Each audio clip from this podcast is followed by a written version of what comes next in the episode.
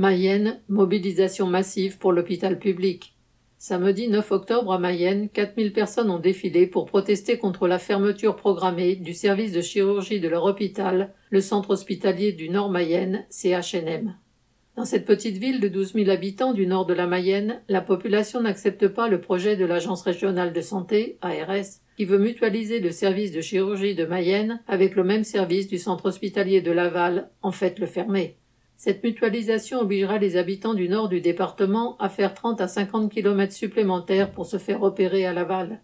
Dans un territoire frappé par la désertification médicale, où les travailleurs peinent à trouver un médecin traitant et font déjà de longs trajets pour consulter des spécialistes, cette fermeture indigne tout le monde, à juste titre. En 2016, devant une menace de fermeture de la maternité, la population de tout le nord du département s'était fortement mobilisée, avec succès. Le projet est aujourd'hui au fond d'un tiroir. C'est notamment en mettant sur pied une association, Audace 53, que la population avait réussi à contrecarrer l'attaque.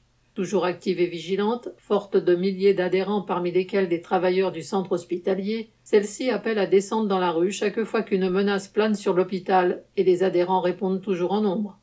Le 26 juin, suite à un rassemblement de plus de 2000 personnes, l'ARS avait annoncé qu'elle repoussait de trois mois le projet de mutualisation des services de chirurgie. Finalement, confrontée à une nouvelle manifestation deux fois plus nombreuse, l'ARS a encore repoussé de trois mois la discussion de ce projet. C'est une première victoire, mais les manifestants savent qu'il leur faudra de nouveau descendre dans la rue pour repousser les projets de démantèlement.